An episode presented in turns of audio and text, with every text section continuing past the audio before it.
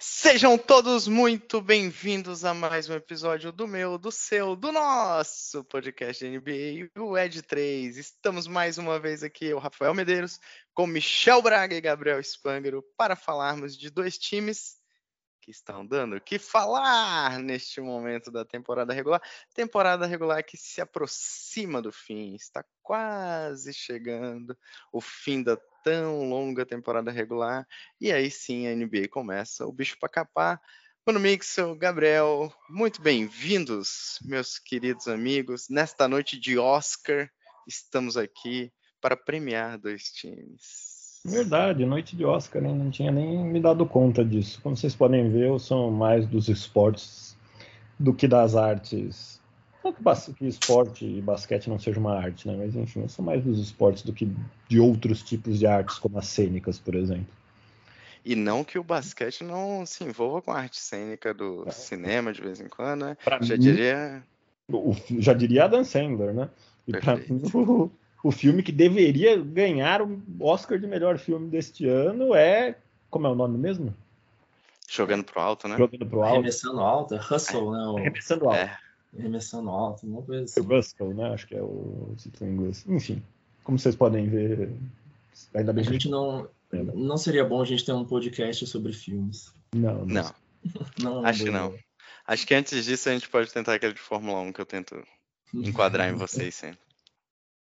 Muito bem, estamos hoje, o episódio de hoje, vamos falar sobre Milwaukee Bucks e Sacramento Kings, dois times que estão no topo de suas respectivas conferências. Incrivelmente, Rafael Medeiros consegue emplacar pela segunda vez em uma única temporada o Kingão como pauta. E digo mais, nem precisou fazer tanta força assim. O Kingão tá se ajudando esse ano. Light the Beam. Light the Beam. Light the Beam só vai colocando. Depois de 17 anos, né, Rafa? Sem, sem playoffs, acho que. A hora tá. Vai dessa vez. E para quem tá vendo a gente no vídeo, Rafa Medeiros tá com um sorriso de orelha a orelha, vai ficar assim o episódio inteiro, e é isso aí. E, pessoal, só relembrando, né, os nossos ouvintes, aquele projeto Vaquinha Rafa em Sacramento tá começando a crescer, hein? Vou soltar essa bomba aí e quero ver quem vai segurar ela. Preciso tirar um visto, preciso só tirar um visto antes. Muito bem, vamos começar com o time da besta grega Giannis Antetokounmpo, que não tem jogado apesar do desfalque de sua principal estrela, seu grande franchise player, Giannis Antetokounmpo está com uma lesão no pulso desde o All-Star Game, tentou voltar, não voltou, foi preservado, está sendo preservado, mas mesmo assim os Bucks são atualmente líder da Conferência Leste, ultrapassaram recentemente os Celtics, também vem fazendo uma campanha esplendorosa nessa temporada e continuam aí no topo da conferência, encaminhando para mais um playoff e mais uma vez um dos grandes, na minha opinião, pelo menos, favoritos ao título da NBA. Mano Mixel, o Bucks, qual é o segredo desse time? O que tem levado o Milwaukee Bucks não só ao primeiro lugar, mas a, um, a uma campanha bem consistente e a mais uma vez chegar para os playoffs como um dos grandes contenders dessa temporada. Eu destacaria duas coisas que eu acho que são as grandes forças de um time que é muito bom, indiscutivelmente, né? já há alguns anos muito bom. A primeira é exatamente essa longevidade, né? Então é um time que vem de anos jogando junto, com todos os principais jogadores mantidos. A gente teve uma outra troca, é, mas os grandes jogadores desse time já estão aí há alguns anos, com o mesmo técnico, é, com um sistema que é sólido, inclusive sólido o suficiente para superar as ausências que têm acontecido com uma certa frequência durante essa temporada de vários dos seus principais jogadores. É, o próprio Antetokounmpo, com momentos ali de alternância, ficou fora de, de muitos jogos. É, e é, por mais que. O, o, vou, falar um pouco do, do, segundo ponto, né? Que é, eu acho que é um elenco bem profundo. Então, por mais que o time tenha opções, é impossível você perder um jogador como ele e não sentir. Mas o sistema acaba suportando o time, fazendo o time continuar a funcionar. É principalmente o sistema defensivo. É... Ganhou o título dois anos atrás, muito apoiado numa defesa forte. Essa defesa forte continua funcionando muito bem. E diferentemente do último ano, em que a gente teve o Brook Lopes fora durante quase toda a temporada, é, esse ano a gente não só tem o Brook Lopes de volta, como ainda tem o Brook Lopes fazendo um papel defensivo muito sólido. É, o cara mandou nove blocos dois, três jogos atrás aí. Ele quase fez um triplo duplo com, com blocos, né? Que é uma coisa bastante incomum, né? O Draymond Green já fez um triplo, um, um triplo duplo, acho que foi blocos, rebotes e assistências, fez 100 pontos. Não, ele não fez com pontos. É, é. Foi, foram as três outras estatísticas. Se ele tivesse conseguido colocar pontos ali, ele tinha um quadro, um duplo, duplo de verdade, né? Não igual o do Westbrook na temporada. Foi com o é, Então é, é, um jogador que voltou e está fazendo um papel muito bom. É, o time está sem o Chris Middleton durante a maior parte dessa temporada, mas aí a gente tem um, caras como, por exemplo, Gemon Carter fazendo uma boa temporada, que também é um ótimo defensor de perímetro, então também reforça a defesa do, do, do Bucks. Drew Holiday fazendo uma grande temporada. É, e todos esses jogadores têm uma boa parte da, da força deles centrada na, na parte defensiva. É, então eu acho que é um conjunto que funciona muito bem há muito tempo e principalmente do ponto de vista defensivo. E são jogadores, apesar do ataque do, do Bucks, por estatística não ser um ataque assim tão bom, são jogadores que têm capacidade ofensiva. Vários deles têm uma ótima capacidade ofensiva. Até com o Brook Lopes fez bons jogos ofensivamente durante essa temporada, não é o forte dele, mas fez. O Drew Holiday também fez bons jogos é, defensivos durante essa temporada. Então não é um time inofensivo no ataque. É, o outro ponto, na minha opinião, é a profundidade desse elenco, a ponto de perder jogadores importantes e ainda assim conseguir colocar em quadra gente que minimamente segura o, o jogo, carrega o piano. Né? E, e, acho que se movimentou. A gente pode discutir a, o, o valor pago, mas eu acho que se movimentou muito bem é, durante a na trade deadline, trazendo o Jay Crowder, que é um outro ótimo defensor que soma profundidade é, e ajuda esse time a se manter estável e sólido se eventualmente durante os playoffs perder jogadores importantes, né? O, o Bucks fez, foi eliminado. O Bucks de dois anos atrás foi campeão. O Bucks do ano passado foi eliminado pelo Boston Celtics, que fez uma temporada do meio para frente espetacular, numa série difícil uma série bem difícil, perdendo Chris Middleton durante toda a série. É, eu não sei se o resultado não seria diferente se o Chris Middleton tivesse estado em quadra. Né? Então eu acho que um pouco também do que o Bucks tenta fazer, adicionando aqui é, mais profundidade num time que já, num elenco que já é profundo, é tentar sofrer menos com isso caso isso volte a acontecer em um momento crítico da temporada Estão tomando muito cuidado com o Middleton na volta dele, gerenciando a carga para que ele esteja claramente a ideia é que ele esteja muito bem no seu melhor nos playoffs, que é quando ele vai ser mais necessário. Tem também o Bob Portes aqui, um cara que eu acabei nem mencionando, mas está correndo aí para ser sexto homem. Achei que você não ia falar do Bobão. Ô louco, Bobão. Você é um grande fã do Bob Portes. Muito bem, mano. Aproveitando esse gancho que você trouxe sobre a profundidade, e acho que eu, eu a minha pergunta para o Gabi é mais até relacionada a isso. O Bucks, cara, esse time do Bucks, apesar de Mano Mixel ter trazido, né, já é um time que joga junto, o, o, núcleo, vamos dizer assim, né, as principais peças desse time já jogam juntos há um bom tempo, mas o nosso querido Mike Budenholzer, ele não ganhou mais repertório é, nessa, não só para essa temporada, mas eu acho que principalmente quando a gente olha playoffs, ele não, não o, acho que o Bucks soube se livrar de algumas peças que não estavam fazendo muito sentido, como por exemplo o Serge Ibaka, né, que já estava ali bem encostadão, e aproveitou isso para poder trazer, é, na tua visão também, Gabi, mais repertório para o time, mais possibilidades de jogo diferentes, né, visto que ao longo do, da vida, né, os times começam a aprender a marcar, principalmente o Antetokounmpo e as armas ofensivas desse Milwaukee Bucks.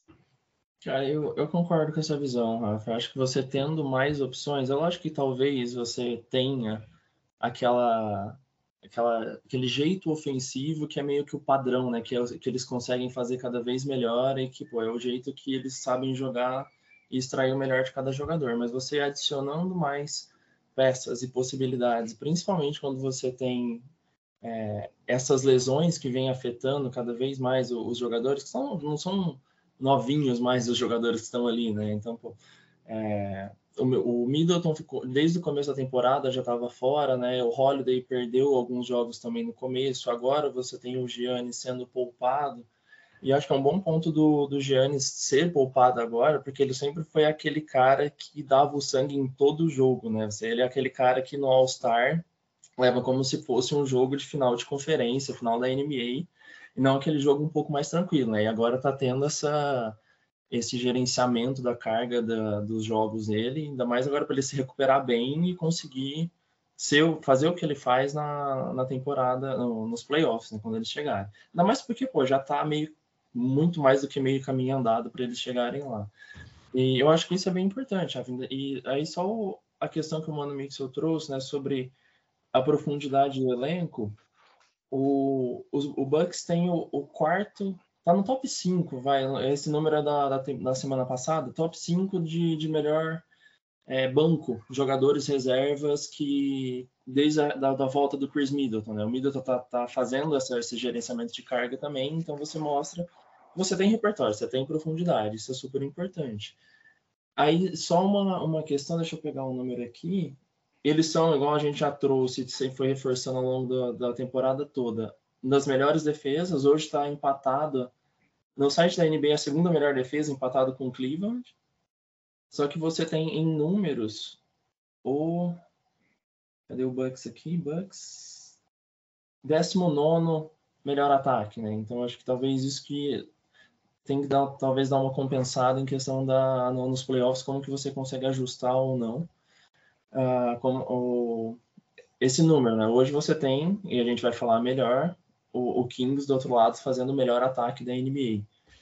Em compensação, não tão ranqueado muito bem na defesa. Né? Então, tipo, um vai, um acaba se sobressaindo em questão do outro. Talvez agora vai ser como que a gente consegue tentar achar o melhor equilíbrio dos dois para você chegar mais longe possível.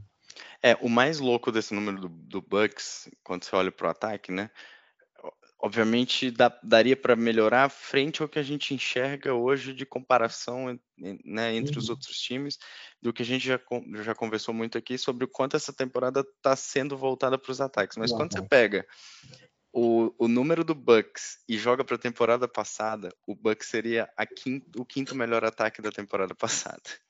Que a régua do ataque subiu demais, né? É, a régua do ataque subiu demais. A gente está vendo uma temporada bem né, atípica em relação. Não, não sei se é atípica, mas uma temporada onde os jogadores, principalmente alguns individualmente, estão sobressaindo muito, né? A gente uhum. viu Donovan Mitchell metendo 71 pontos, Damian Lillard metendo 71 pontos, o Doncic metendo 60 e poucos pontos, uhum. não, não, não me recordo agora vários jogadores com jogos de 50 pontos essa temporada. Então, assim, apesar de um talvez ser uma deficiência hoje em comparação, é, não é um ataque tão ruim, digamos assim, Sim. frente ao que você tem de uma defesa tão, né, tão forte. É. E empatada com o Cavs, né? Um, que, que também não era algo que a gente esperasse. O, é, o Bucks a gente esperava talvez mais dessa, desse, desse potencial defensivo do Bucks do que necessariamente do, do Cavs. Ainda mais Mano, é. quem eles trouxeram, né? O Jay Crowder para reforçar ainda mais esse lado da quadra. É, cara, de, exatamente. Mano Mixel, o que esperar? Acho que já é fato que a gente vai enxergar esse time nos playoffs.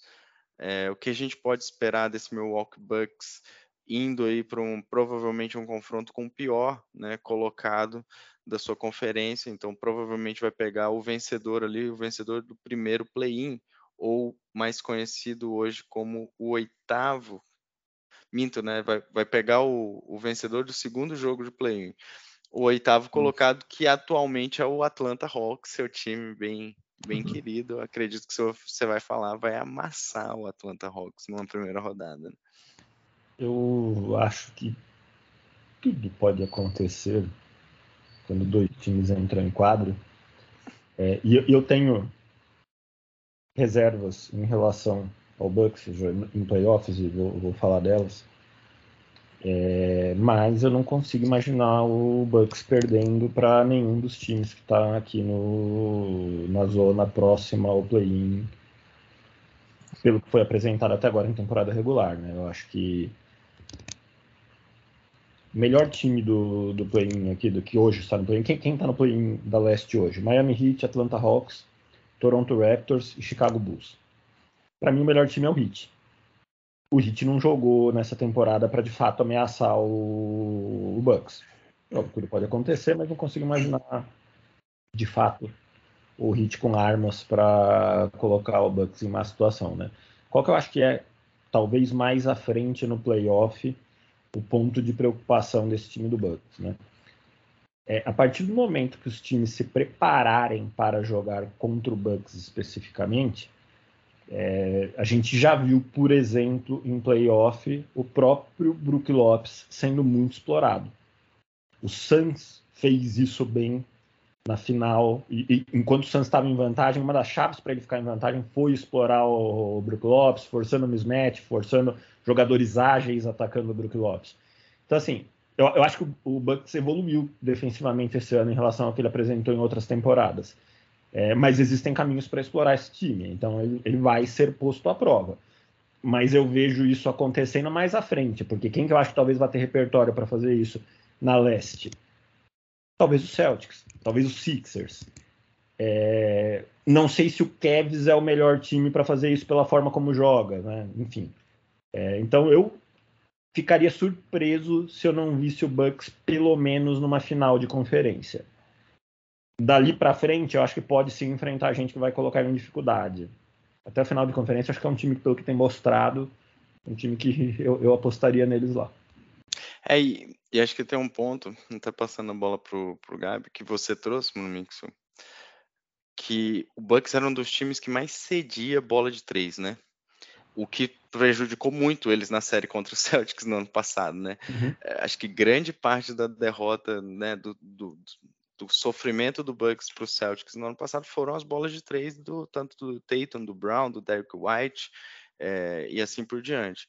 Esse ano eles, além óbvio do Drew Holiday, que é um ótimo defensor, eu acho que o Devon Carter tem feito um papel muito importante nessa defesa de perímetro e eles mudaram um pouco também a forma como eles atuam nessa defesa de perímetro, não escondendo tanto o Brook Lopes para trás, né? Não fazendo o Brook Lopes andar tanto para trás mas às vezes fazendo o Brook Lopes avançar para conseguir é, reter o, o, arremessador. Gabs, é por aí que passa o, o sucesso do Bucks no, daqui para frente, é se estruturar um pouco melhor para não ser explorado, como o Mano Mixel falou, e, obviamente, aproveitar da sua, da sua fortaleza defensiva para não deixar o outro time pontuar tanto e ao mesmo tempo aproveitar ataques mais fáceis, visto que provavelmente serão ataques de contra-ataque?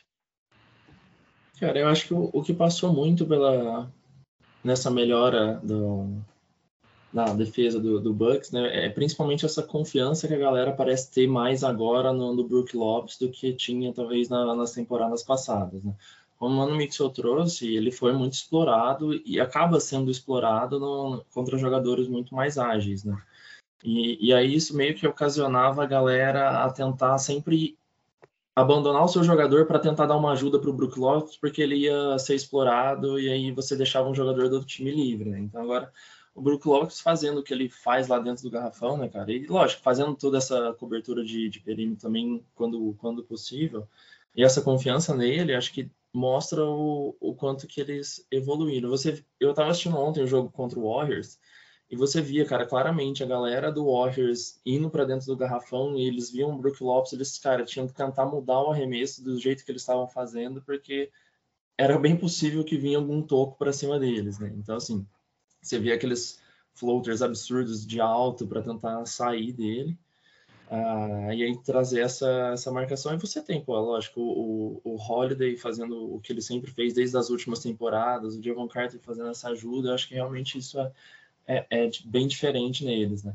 E o, o Budenholzer sempre perguntavam para ele, né? Poxa, vocês cedem bastante é, cesta de bola de três pontos, né? Mas, poxa, por quê? Falei, gente, é, é, basicamente era o que dava para fazer. Você escolhia entre congestionar o garrafão e proteger o garrafão ou fazer o, a proteção do perímetro. Agora parece que está conseguindo encaixar o, eles fazerem um pouco dos dois. Acho que isso que passa também para essa eles conseguirem travar o, o garrafão floaters absurdos estes que todo mundo que vai ao Ibirapuera com alguma frequência sabe que são também a especialidade dele, Barretos Beast. Com certeza, lógico. Aqui é Perfeito. eficiência em quase todos os arremessos, cara. Perfeito, perfeito. Isso foi para finalizar esse, esse raio-x do Bucks. É, meus Muito amigos. Bom? Concordo, concordo com tudo que vocês falaram, principalmente com o que o Mano Mixel falou. Eu não, eu acho que o, se for, por exemplo, Bucks e Heat, o confronto de primeira rodada, eu acho que o Heat é um time enjoado, é um time o Jimmy Butler geralmente gosta muito de jogar contra o Milwaukee Bucks, é, mas não vejo sendo um time páreo para sete jogos, né? Para uma melhor de sete jogos. O, o o Heat sendo páreo para o Milwaukee Bucks, eu também acredito muito fortemente, pelo menos aí numa final de conferência. Se for o Hawks, então, meu amigo, é só. Um atropelo. É, só um atropelo, só aquele 4-0.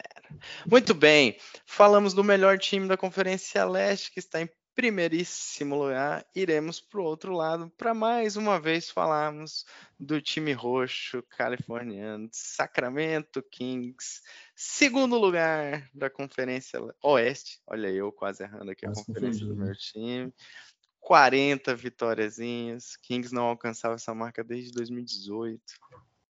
E aí, senhores? Eu não vou falar não. Gostaria de, gostaria de ouvir vocês. Gostaria de ouvir vocês primeiro sobre o Kings. Quer confete, né? Você quer confete. Quero confete. Eu deveria ser o cara que começava a falar. Vai lá, mano, Mix. Fala do Kingzão da massa. Eu, primeiro eu quero falar uma coisa, né? É, eu, como vocês sabem, sou um torcedor do, do Houston que há tempos não dá motivo para ninguém torcer por ele, aqui pelo menos nas últimas três temporadas aí. Sim, continua lhe acompanhando, esperançoso de um futuro melhor, mas não... competitividade está passando longe da cidade de Houston quando o assunto é basquete. Começar a torcer para os astros no beisebol lá, que eles parecem que chegam mais longe. Primeiro eu vou precisar entender como que beisebol funciona, mas enfim. É... E por conta disso, eu toda temporada, em algum momento, eu acabo decidindo adotar algum time para torcer para né, poder ter um envolvimento emocional com o que está acontecendo. Adote seu time. É, temporada passada, a partir de um determinado momento, eu, eu adotei o Golden State, apesar de ser um rival do Houston, que já fez o Houston sofrer muito. É, muito por causa do Stephen Curry, né? Enfim, já falou muito disso, não vou voltar nesse assunto. Vocês sabem que eu gosto muito dele. É, apesar do Draymond Green. E este ano já vou declarar aqui, estou adotando o Kings, vou com o Kings até onde o Kings for aqui na torcida, porque é a melhor história dessa temporada, mas muito longe. Se já não bastassem os 17 anos sem playoff, vamos, vamos fazer um. Para quem não acompanha talvez o Kings, não sente a dor na pele, como é o caso do nosso amigo Rafael Medeiros, vou fazer um pequeno disclaimer aqui do que significam 17 anos sem ir para playoff. NBA tem 30 times. Todo ano, 16 vão para o playoff. Ou seja, mais da metade. Isso, e, e existem muitas regras na NBA que buscam que a NBA tenda a um equilíbrio. O draft é um exemplo, dando as melhores escolhas para as piores campanhas. As regras de cap salarial são outro exemplo, porque em algum momento elas fazem com que times que têm muito sucesso por vários, vários anos tenham que tomar decisões difíceis, porque não podem oferecer salários máximos para todos os seus grandes jogadores. Enfim, existem regras que ajudam que a NBA seja um pouco mais equilibrada, talvez, do que quem seja acostumado com um campeonato de futebol, em que os times grandes geralmente são os mesmos por muitos, muitos anos significa que num campeonato em que mais da metade dos times vai para playoff e um campeonato que tende ao equilíbrio, o Kings durante 17 anos ficou fora de, de playoffs. é, é muito improvável que isso aconteça. É, e, e, quando a gente volta para a história do Kings, né, é, muitas vezes coisas que deveriam ter dado certo deram errado, a ponto de todo mundo falar, não, é o Kings, vai dar errado. É, várias escolhas duvidosas de draft. E aí tudo bem, você pode falar, ah, mas é um absurdo pegar o Marvin Bagley Jr. ao invés do Luca Doncic. Primeiro que 4, 5 anos depois fica muito claro que isso foi um absurdo. Na noite, muitas pessoas talvez acharam uma má ideia, mas também teve gente que apoiou. É, e por mais que pudesse não ser a melhor escolha, poxa vida, precisava mesmo o Doncic ter virado um jogador absurdo, um talento geracional, e o, e o Bagley simplesmente sumir, não conseguir nem ser titular de um time de NBA praticamente. Né? Então, tudo que podia dar errado deu errado e deu errado da pior maneira possível. E, e aqui para mim é o, é o grande, a grande valor desta temporada, né? É, o Kings quebra essa sequência nessa temporada. Eu, eu, eu, acredito em tempos melhores por conta dessa temporada. Eu acho que o Kings tem um bom time. Acho que esse time vai ser testado. Tanto nos playoffs, todo time que vai melhor do que se esperava dele passa, na minha opinião, por dois grandes testes. O primeiro é o teste dos playoffs, onde o bicho pega mesmo e eu acho que vai ser um teste difícil para o Kings, porque tem bastante time interessante no Oeste que não está indo bem, mas que eu acho que vai chegar numa situação bem melhor no playoff. Então, pensando num cenário que não é impossível. Golden State Kings na primeira rodada, parada duríssima em playoff. Então, assim, vão passar pelo teste do, do playoff. É, e acho que vão passar pelo teste de fazer isso de novo numa nova temporada regular ano que vem. É, com um novo peso e tudo mais. Dito isso, é um bom time, principalmente o quinteto inicial. Eu acho que o time é muito bom. Eu acho que precisa de um pouco mais de profundidade. Mas até isso fica um pouquinho mais fácil quando você quebra essa, essa corrente negativa. Porque vai ter gente querendo jogar no Kings. É, a gente teve casos nos últimos anos de novatos falando que não queriam jogar no Kings. E o Kings mudando, aí você pode achar isso certo ou errado, mas não é esse o ponto mudando escolhas de draft, porque a melhor escolha disponível para aquela posição tinha de deixado muito claro que não queria jogar no Sacramento Kings. De novo, porque era um time que tinha uma nuvem negra em volta dele. Né? Então eu acho que isso muda essa corrente negativa, quebra. O time é bom, o time está bem treinado, o time ofensivamente. Eu, eu nem acho que o Kings é de fato o melhor ataque da NBA, mas é um ataque bem montado e está produzindo como o melhor ataque da NBA. É, isso é importante. Então, assim, a confiança vai ser outra. É, acho que vai essa, essa mudança de, de momento vai ajudar a resolver o problema que eu mencionei de eu achar que é um time não tão profundo. Acho que vai conseguir atrair free agents, talvez vá conseguir que gente, de novo, queira, gente boa queira jogar no Kings. É, e o grande ponto, assim, acho que o ponto que eu não poderia deixar de mencionar é que os caras colocaram um raio laser no estádio que eles apertam toda vez que o jogo acaba, eles ganham, que vai até o espaço sideral, a luz. É, não tenho mais argumentos, meritíssimos. Se isso não é uma grande história, eu não sei o que, que é. Quase me emocionou, Monix. Tá tô... Rafa, pega o lencinho, Rafa. Eu tô. Cara, eu tô emocionado. Vai lá, Gabriel. Não vou nem falar nada. Fala do Kings, Gabriel. Senão vai, vai, vai chorar, coitado. Não, é, o, é realmente mais essa história bonita ah, que está sendo contada, né, cara? A gente sempre fala, principalmente para os prêmios, né, de, de MVP, de tudo mais, que são prêmios individuais que são colocados, sempre é muito relacionado a histórias, né? E eu, dessa vez não é um, um, um, indivíduo, um indivíduo, né? Não é um jogador que está fazendo uma história bonita, é um time que está vindo e consistente, que está sendo bem acho que principalmente está jogando bem e a motivação da galera mudou, né, cara? O clima deve estar tá muito mais tranquilo lá, lá dentro. Você não tem. É, igual o Mano Mixel trouxe, a galera, pô, é, o Kings vai dar errado, você não tem esse clima, você tem um pessoal mais leve.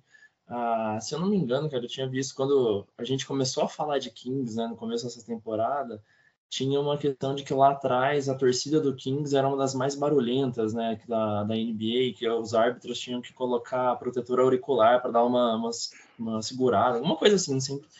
E, e agora, pô, a torcida ajudando também, só que agora com um clima muito mais tranquilo. Bom, e, e, complementando sobre a torcida, né? A, o apoio da torcida é fundamental para o time ir para frente. Então, acho que o clima está muito bom. Acho que só o ponto, o asterisco para olhar, né? Que a, gente está com uma temporada muito forte de, de ataques, muito expressivos. É, e isso tem se mostrado a favor aí pro, no, nos últimos jogos do, do, Kings, porque apesar de ser a 25ª defesa, ele conseguiu ganhar acho que seis dos últimos oito jogos esse número é de quando começou a, a semana. Tá no, no site da NBA, então pode ter mudado um pouquinho, mas assim, é um ataque que está fazendo, tá sendo diferenciado e, e, e vai ajudar o, o, Kings aí mais longe. Só essa, esse ajuste que provavelmente na, nos playoffs eles vão ter que fazer alguma coisa para defesa para dar uma, uma forçada aí, conseguir fechar o, o caminho para o garrafão. É, acho que da última vez que a gente falou do, do Kings, não faz muito tempo, acho que além da, obviamente, a grande dupla do, do, do, time, né, que é o Fox e o Sabonis, eu queria falar de algumas outras coisinhas. Acho que a primeira que eu queria começar, e eu concordo muito com o que o Mano Mixel falou, e acho que tem um ponto aqui que foi o grande ponto de virada para essa temporada, mas que começou é, na temporada passada, que foi a troca do Halliburton, né? Então, num primeiro momento, né, eu acho que a, a, primeira reação é mais uma vez o Kings faz uma merda, troca uma das suas dos seus principais prospectos, uma das suas principais jovens estrelas por um outro jogador que também é muito bom, que é o Sabonis, mas muita gente acreditava que, poxa, abriu mão de muita coisa para ter o Sabonis, né?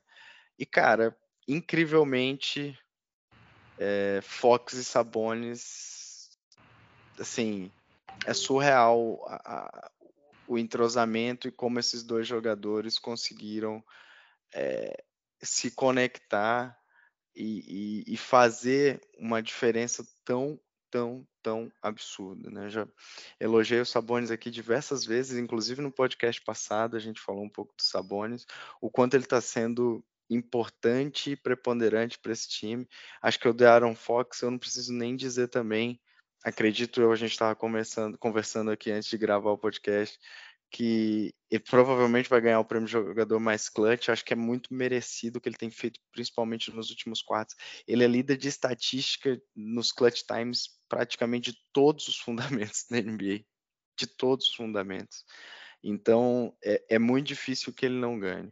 O que eu acho que esse time mudou, principalmente pós-parada do All-Star Break, e que eu acho que isso é muito mérito do Mike Brown, foi não só ter reforçado, ter, ter, se firmado como um grande ataque, hoje o melhor ataque da NBA, né? Em termos de estatística, a cada 100, a cada 100 posses de bolas é o Sacramento Kings, mas ele ganhou um pouquinho, na minha visão, mais de profundidade, um pouco, que o Mano Mixel falou. Eu acho que cada jogo do Kings, e para quem acompanha de perto sabe do que eu estou falando, a gente tem visto um personagem diferente. Então a gente tem visto um jogador sendo importante ou em determinado momento, ou durante o jogo todo, ou num, num determinado contexto daquele jogo. Exemplo de ontem, o Kessler Edwards é, fez uma marcação e botou o Devin Booker a 25% de aproveitamento de bola de, de todas as bolas de quadra quando foi marcado pelo Kessler Edwards. A gente jogou, o King jogou contra o Phoenix Suns ontem, fora de casa, venceu num jogo dificílimo que a gente, né, muita gente não acreditava que talvez o Kings pudesse ganhar e ganhou. E aí eu acho que cada uma dessas pecinhas, Gabriel, como você falou, esse ambiente positivo proporciona com que essas peças apareçam e a, aquele negócio, olha, o dia que você está mal, eu vou ajudar, o dia que você está bem, eu vou, né, cada um está sabendo um determinado equilíbrio. Eu acho que tem uma trinca, né, uma dupla, aliás, Fox e, e Sabonis, muito bem durante o tempo inteiro, a temporada inteira, E acho que o Fox, principalmente nos momentos em que mais precisa dele, ele tem respondido. Exemplo do jogo contra o Knicks, acho que foi uma atuação de gala do Fox contra, contra o Knicks, dentro de casa, esse jogo, que a gente venceu também. Mas eu acho que tem outros jogadores, eu vou usar um termo que o pessoal do Café Belgrado sempre usa, tem o, o King está começando a ter coringas e esses coringas têm aparecido.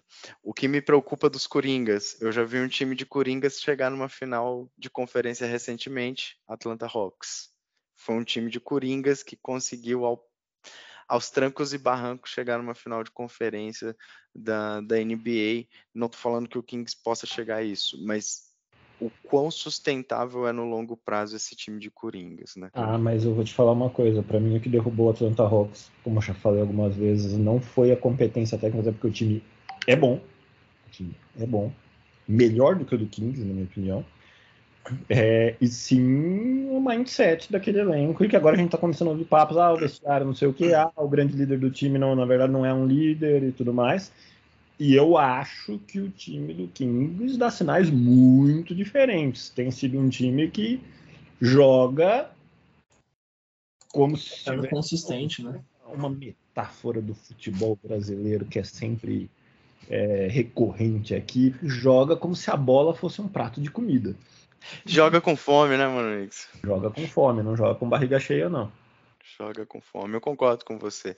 Então, ao contrário do que a gente falou há alguns episódios atrás, ao contrário do que se via até a parada do All-Star Break, que era um time muito dependente de Fox, Sabonis, Monk, Harrison Barnes, ainda continua? Ainda continua muito dependente desses caras, mas com um pouquinho mais de jogadores que pontuam vindo do banco, que fazem algum tipo de trabalho defensivo ou ofensivo vindo do banco e tem contribuído. Ontem, apesar de toda essa vitória, o Keegan Murray passou zerado. Zerado. O Keegan Murray não fez nenhum ponto.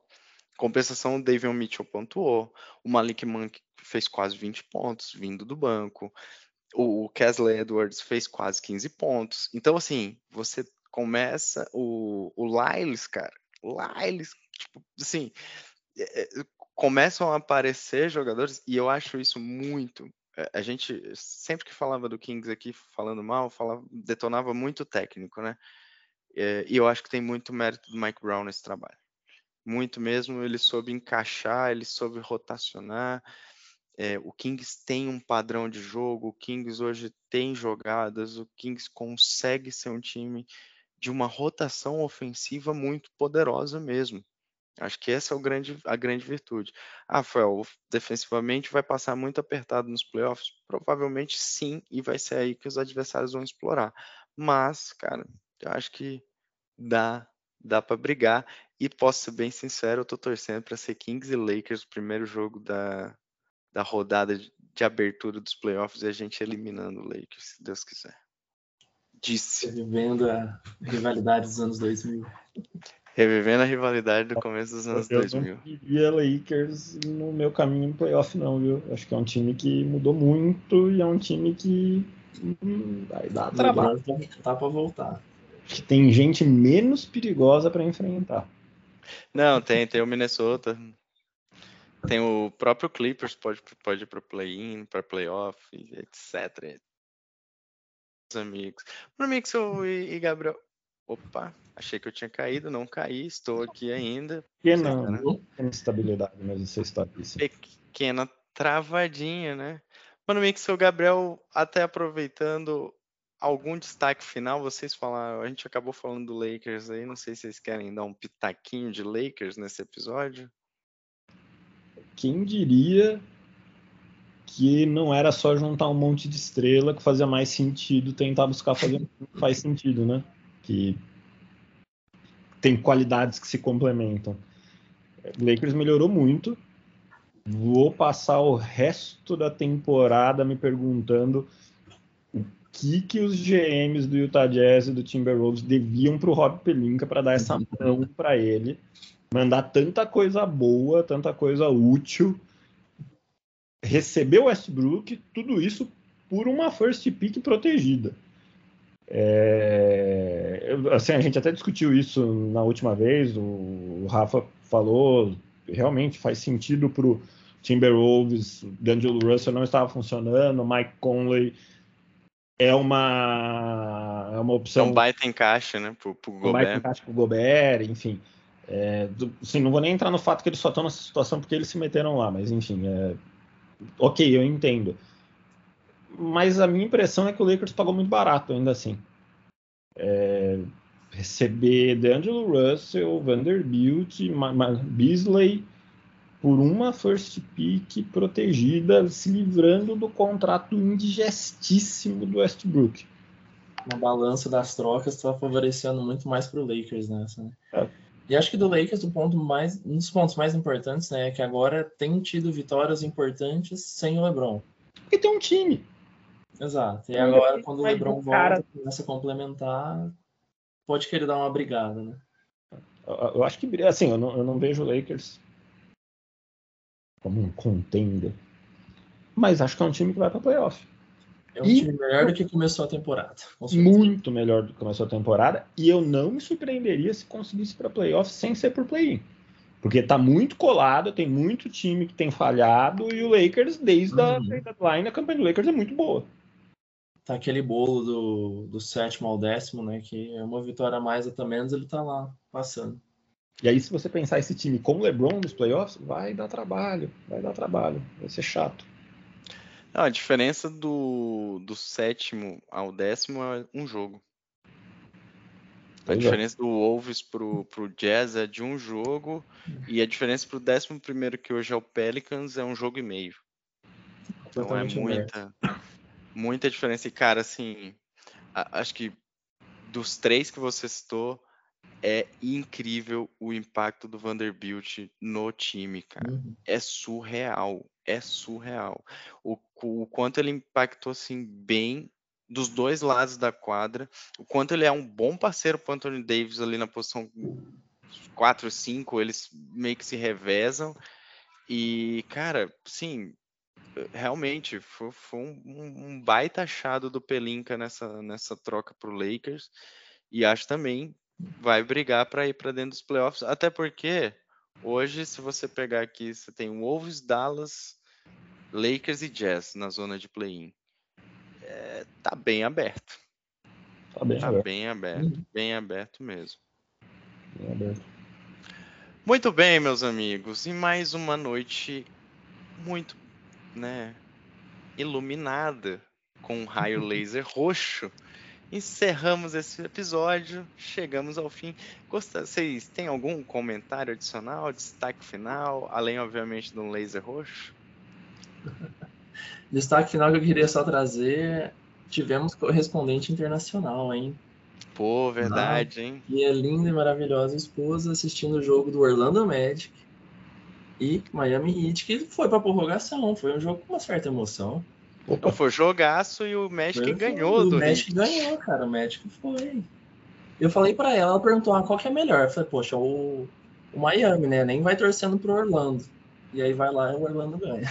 E ela saiu de lá com a convicção que você não sabe. Não sabe porcaria nenhuma. Esse negócio.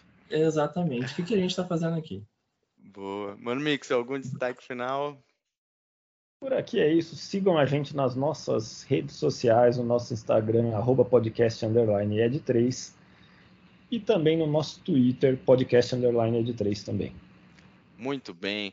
Meu destaque final é sigam o Laser Roxo, acompanhem o Sacramento Kings, porque, como o Mano Mixel falou, essa é uma das melhores histórias realmente dessa temporada, e não é só porque eu sou torcedor do Kings, não. É uma história de redenção. Eu acho, inclusive, que deveria ter um filme sobre isso.